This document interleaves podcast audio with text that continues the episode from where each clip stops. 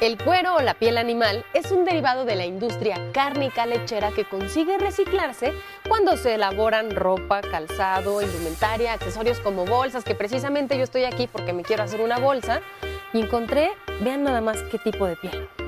La peletería sin duda alguna es la manera más responsable que tenemos los seres humanos acerca del consumo animal. Quédense con nosotros porque incluso vamos a conocer hasta piel sintética.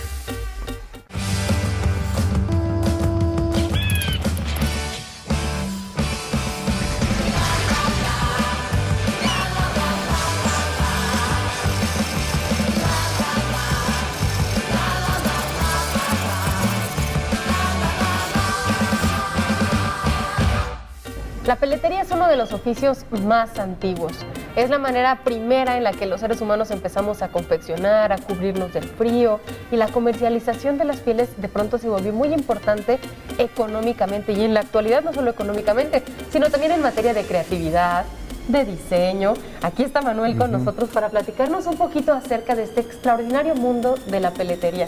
Gracias Manuel por acompañarnos en De Todo. No, gracias a ustedes. Cuéntame cómo llegó la peletería a tu vida. ¿De pronto decidiste que te gustaban las pieles o a lo mejor es una tradición familiar? ¿Cómo fue? No, fue, es una tradición familiar. Mi papá llegó a los 14 años a México y empezó a trabajar en las pieles. Y me introdujo en este mundo de las pieles y después en el sintético. Llevo 50 años en esto. 50 años. 50 años. ¿Y en 50 años crees que ha cambiado, la, no sé si llamar la industria de las pieles, la industria de la peletería? mucho, mucho. Ha cambiado mucho los acabados, los, el- el- los tipos de pieles y, y también se introdujo mucho los sintéticos. Antes no se vendía tanto sintético como ahora. Por cierto, nos encontramos ahorita aquí en el departamento de sintéticos. Es que se parece ya mucho, a la real. Mucho. Así es, es muy, muy parecido. Sí, ya. Es decir, ah, la tecnología ha cambiado mucho en, en este tipo de, de materiales. o sea, eso vino a revolucionar completamente, la peletería, ¿no? A- A partir de que los chinos empezaron a exportar zapatos de sintético y el público estaba buscando precios mucho más baratos. Entonces se intensificó mucho la industria de los plásticos. No sé si decir que compiten con las pieles. ¿Compiten o es otro mercado? Es un mercado diferente, es un mercado mucho más barato, el sintético. Eh, tiene sus contras, es decir, no todo es pro. El precio es el pro, el contra es que no es tan durable como un cuero. El cuero puede durarte muchos años, esto no tantos. ¿De la piel sintética es plástico? Eh, ¿O qué? Puede, puede ser, es que hay diferentes también diferentes productos. Hay eh, diferentes productos que tienen cuero recuperado, que es un polvo, eh, es un polvo y le ponen arriba poliuretano. Por aquí hay varios productos de estos. Y, y el otro es, es plástico, pero un plástico mucho más creativo que como era en mis tiempos. En mis tiempos el plástico era un plástico. Esto es imitación piel. Es decir, lo tuvimos que hacer, el mercado nos lo pidió. sí. ¿Y de qué manera es que ustedes son una empresa responsable? Nos comentabas que, por ejemplo, checan bien quiénes son sus proveedores. Así, es muy importante para nosotros. Eh, nosotros antes de tomar a un proveedor, nos fijamos quién es él y cómo trata el, el agua. Si tiene tratadora de agua, para nosotros es muy importante antes de, de tomar a un proveedor.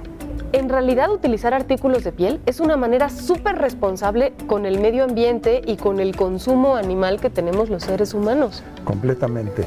El cuero eh, recicla los desechos de la carne. Mientras se consuma carne, hay desechos de cuero y ese cuero lo reutilizan para hacer eh, diferentes artículos como marroquinería, bolsas, zapatos, muebles. Para mí que es, es ecológico. La obtención, ahorita que estamos hablando de los proveedores, de las pieles. ¿Todo es nacional o, llegan No. de algún otro lugar? ¿Cómo funciona? La diferencia del cuero. El problema del cuero es, el cuero en el sur de México no está bien cuidado. Es decir, las vacas pastan y hay garrapatas, hay mosquitos, entonces dañan mucho al cuero. En el norte es mucho mejor por el clima. Pero normalmente si uno quiere un buen cuero, un cuero limpio, lo traemos, el cuero crudo lo traemos de los Estados Unidos. Traemos también, sí, traemos también de Uruguay, de Argentina. Y de allí lo traemos aquí al país y aquí lo acabamos. Lo curtimos y lo acabamos. Nosotros cuidamos mucho eso, la selección del, del cuero. Nunca hay uno igual que otro. ¿Qué tipo de pieles manejan aquí, además de la sintética que ya mencionamos? Ok, nosotros trabajamos primero la piel de vaca, que la piel de vaca es sobre todo para tapicería. Trabajamos también cabritos, que eso es para zapato.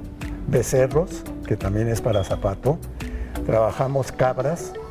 Trabajamos mestizos. Los mestizos es un, es un borrego de pelo. Ese mestizo se usa para las chamarras, para vestimenta. El cerdo se podría usar para forro de zapato o se usa para vestimenta también. Como nos damos cuenta, son puros animales cuya carne es de consumo. Así es, sí, nada, nada. Nosotros no vendemos nada que no sea, que, no venga de, que sea un subproducto del animal.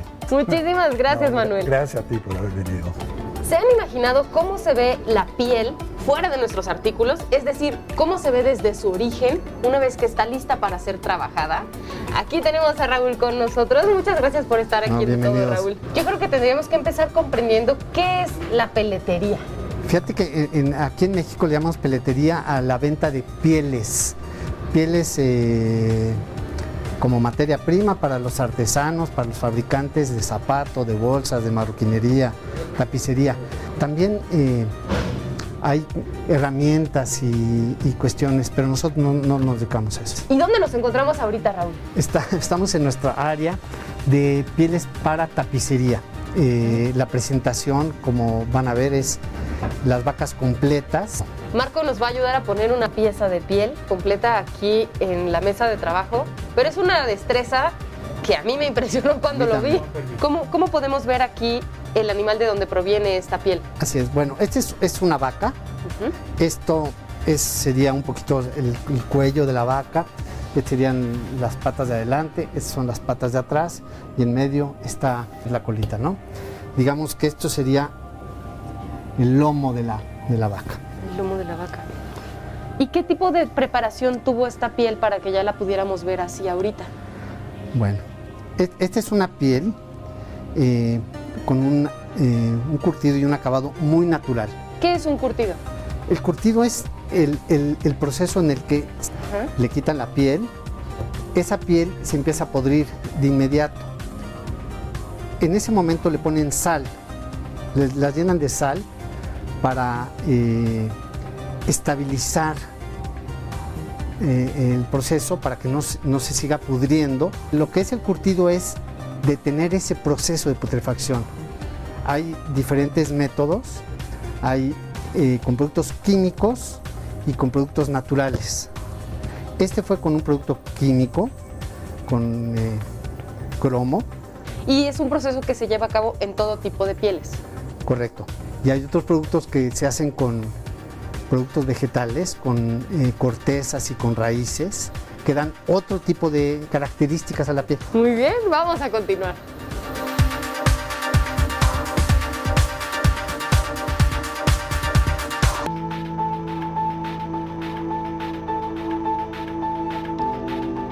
Aquí también me parece que es importante mencionar que en la actualidad la industria de la peletería y las personas que se dedican a curtir a gran escala ya tienen un tratamiento especial para el agua. Claro, todos estos cueros cuando se curtieron, e, el agua que, se utilizó no va al drenaje, va a plantas tratadoras de agua, ¿no?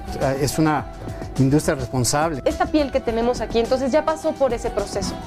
Así es. Y nos mencionaste que eh, el acabado depende del tratamiento que se le dio, ¿cierto? Eh, así es. Cuando se curten, eh, se empiezan a seleccionar los cueros, los que tienen menos daños, se empiezan a separar para líneas con acabados más naturales y los que tienen más daños se van para líneas con más este con un acabado más tipo maquillaje, digamos, que se, cubre más. Este es un producto muy natural O sea, digamos que así se ve la, la piel con el primer tratamiento que ya les mencionamos, así queda más o menos. Bueno, teñida.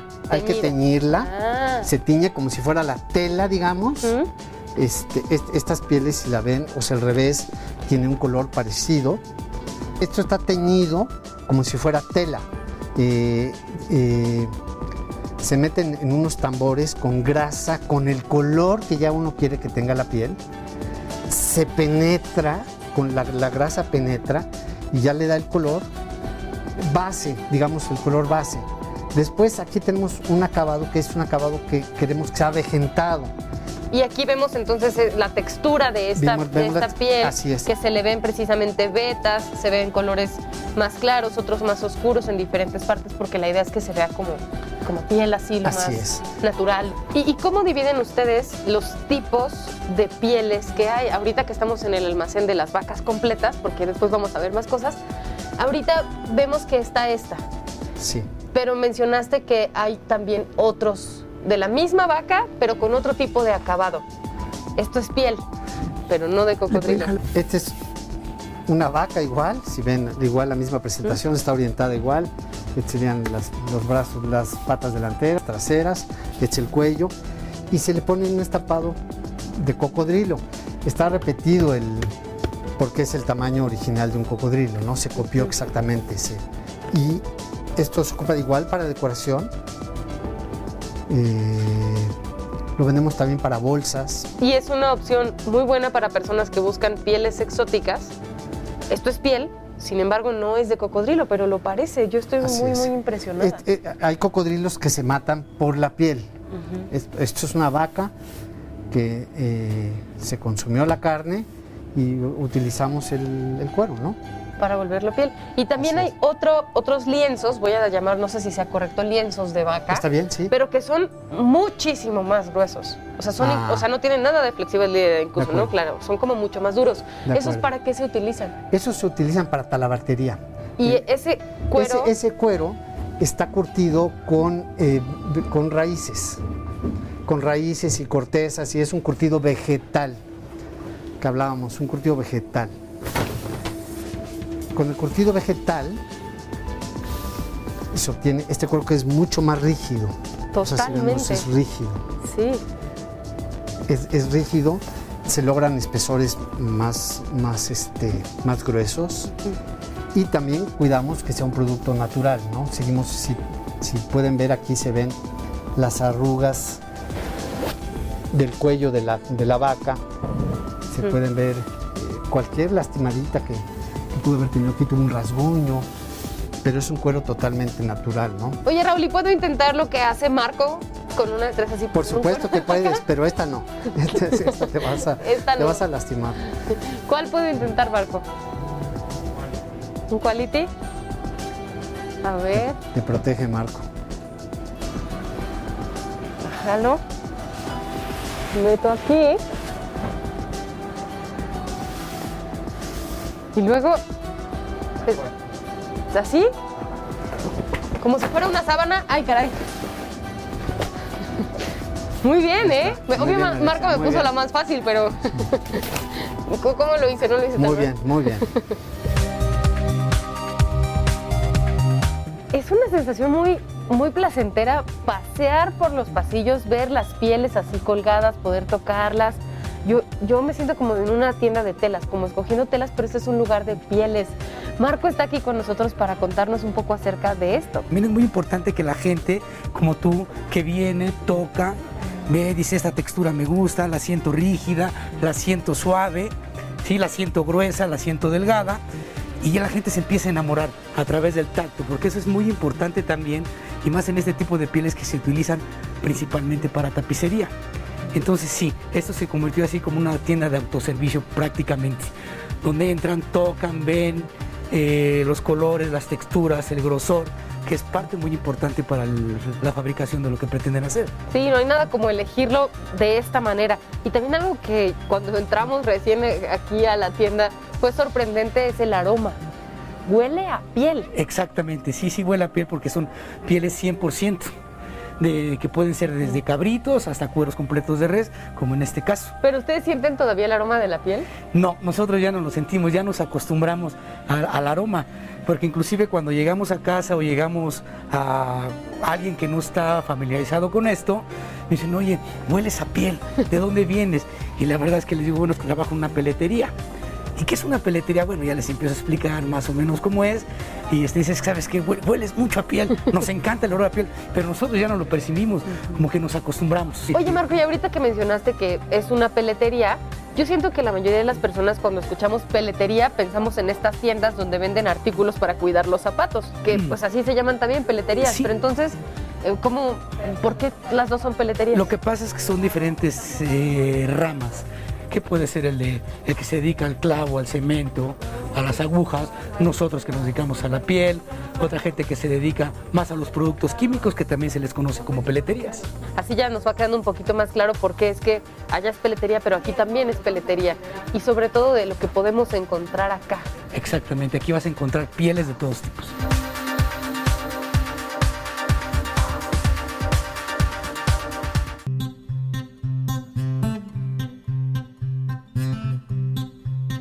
Marco, ¿y por qué las tienen así como, como colgadas? En esta parte están como colgadas porque son piezas muy grandes, pero en otra sección las tienen como en rollito. ¿Por qué tienen que estar estas que son tan grandes así colgadas? Porque esto, si tú lo enrollas, eh, eh, mal enrollada, se empieza a marcar la piel. Se empieza a hacer una línea y eso nosotros le llamamos que se quiebra. Eso ya no se le quita a la piel con nada ya prácticamente se echa a perder. Entonces lo que procuramos es ponerlas extendidas para que se conserven en buen estado durante mucho tiempo. Tiene que estar a una temperatura ambiente, eh, lejos de la humedad, lejos del sol, como en este caso sí. Así es como se debe de tratar una piel. Decías que hay unas que están enrolladas, eso también es por el espacio. ¿Cómo se despachan las pieles? Yo llego y te digo, eh, Marco, quiero un metro de, piel de vaca o, cómo. A ver, enséñanos cómo se mide una piel. Sí, con mucho gusto. ¿Qué tal que las pieles no se piden por metro, sino por decímetro? Se miden exactamente, se miden por decímetros porque son formas y tamaños irregulares. Entonces cada animalito tiene diferente tamaño y diferente forma. Por decir, en este caso es una piel de becerro.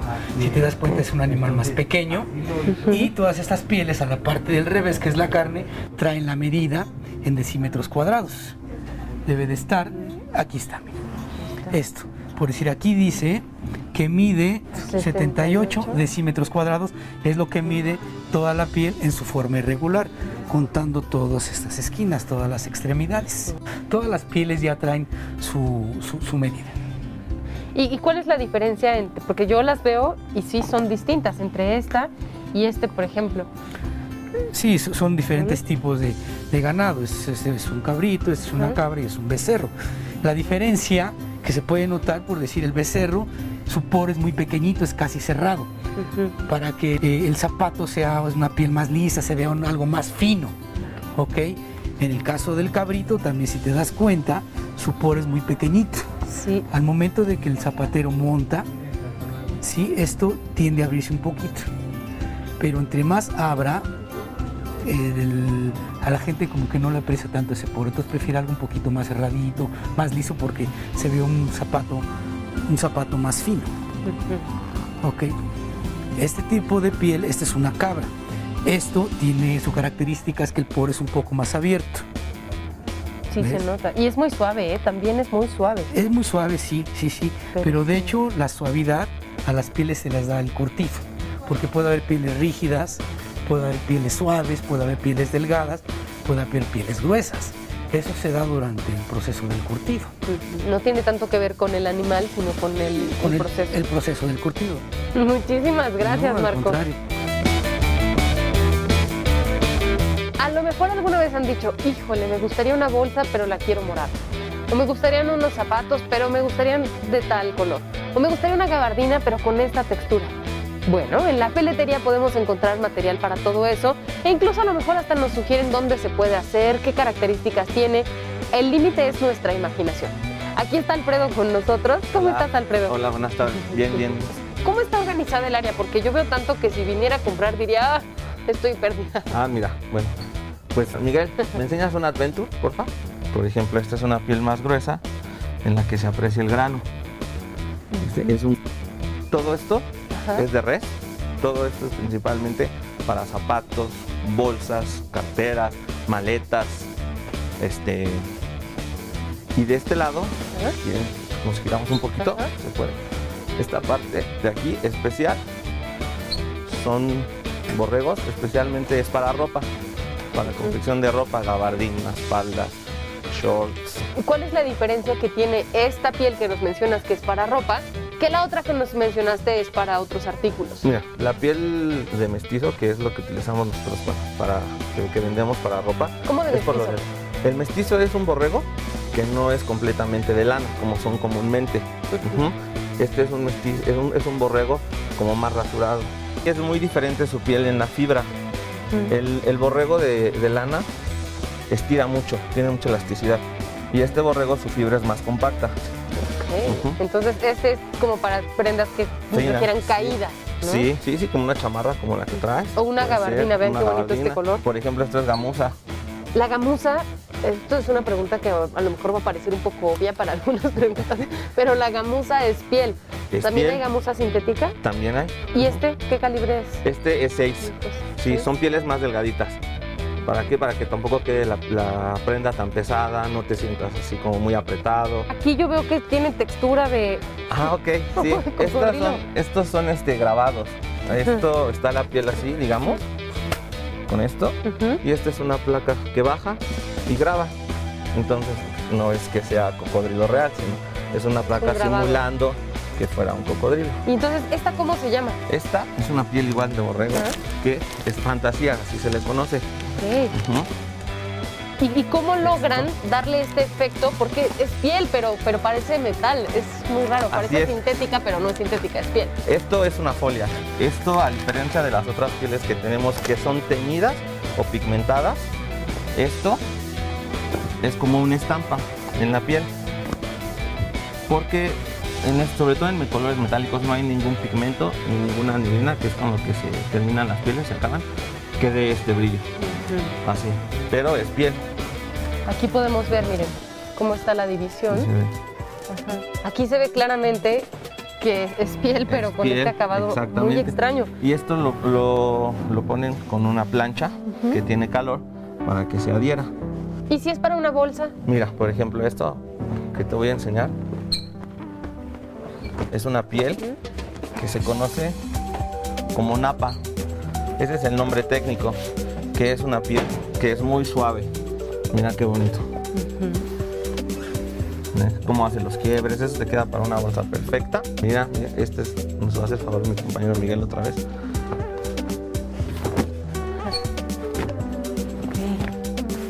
Mira, grano natural, no es un grano que sea un print, que sea un grabado. Esto lo hace las horas de tambor y el espesor del cuero.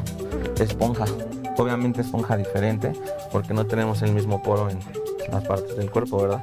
Alfredo, ¿y tú por qué consideras que los productos de piel siguen siendo, o sea, como la belleza, los productos de piel, lo responsable que es utilizarlos? No hay nada que se le compare, siguen siendo lo más top.